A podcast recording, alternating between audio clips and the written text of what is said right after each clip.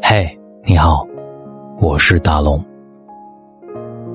你们生活当中都愿意交什么样的朋友？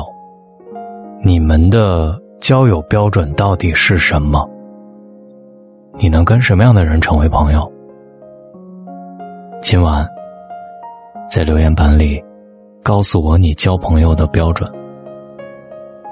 因为我的朋友圈是对每一个人开放的，所以很多粉丝都有我的私人微信。其实，我更愿意交那些我也能看得见你的朋友圈，并且你朋友圈里面传递的能量都是正向的，所以偶尔我会去点赞一些正能量的内容。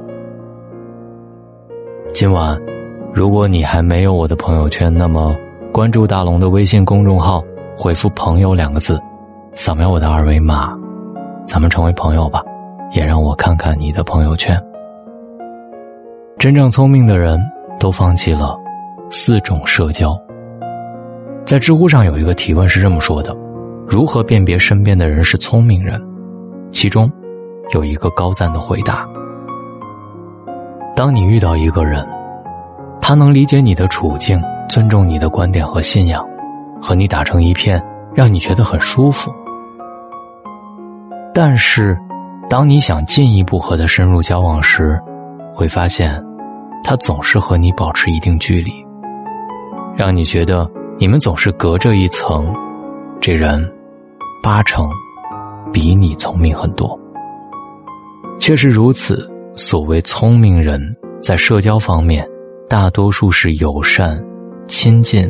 但是不乏距离感，因为他们懂得这个道理：人脉的关键在于个人实力，而不是其他。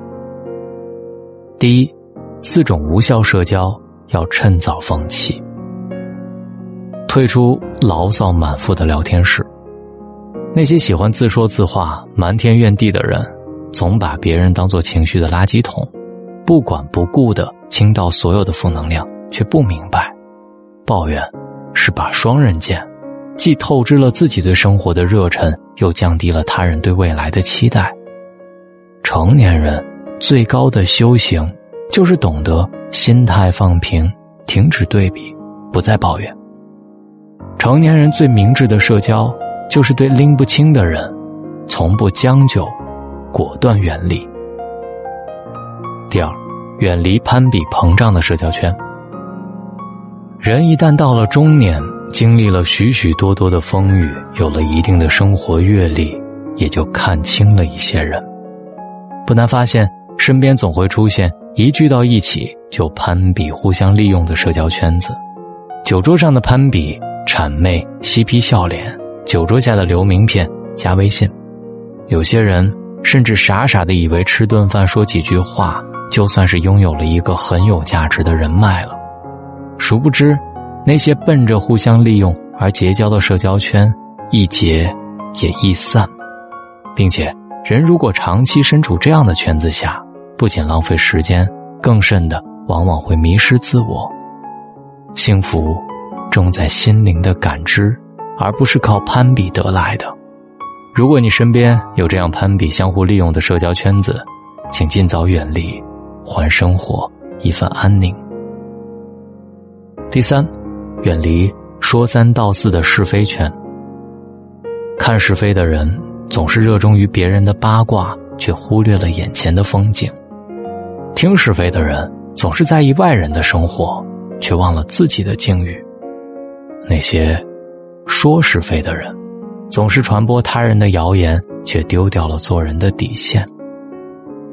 群处时，守住嘴；独处时。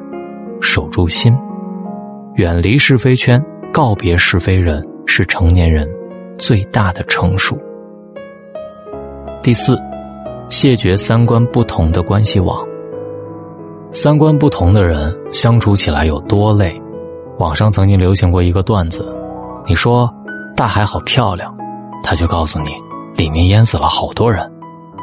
你喜欢看书，可是他们却说看书有什么用？都是假装文艺，和三观不同的人来往，总是劳心劳神，到头来麻烦了别人，更委屈了自己。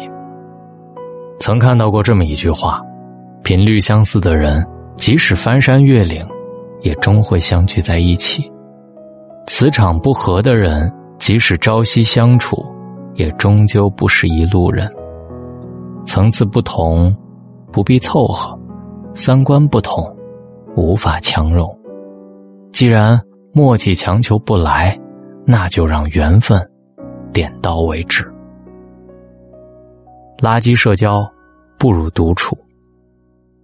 在你手机里的常用联系人有几个的社会实践短片当中，实验者的通讯录里有成千上万的好友，但是当导演要求他们删掉点头之交、点赞之交之后，竟然就只剩下了两三个。也就是说，相识一千人，真正重要的却只有两到三人。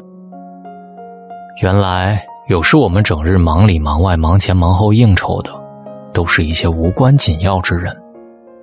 当然，人是群居动物，社交不可避免，但人生短短三万来天里，实在没必要把时间和精力都花在垃圾社交上。与其低质量的社交，倒不如高质量的独处。毕竟，人生在世，不止喧嚣，不止沸腾，还应该有独自静守的空间。真正高效的社交，从来不以广度论英雄，只以深度论输赢。正如《请停止无效社交》一书当中说：“当你的能力、资源、地位配不上你的社交野心，你所做的不过是无效社交罢了。”放弃那些走捷径的念头，拨开那些虚幻的假象吧。种下梧桐树，才有凤凰来。你努力了，就会自备力量，自创天地，自然也不必曲意逢迎，自我折损。因为抱人大腿不如锤炼自己的大脑，看人脸色不如提升自己的成色。人生的贵人，从来都是你自己。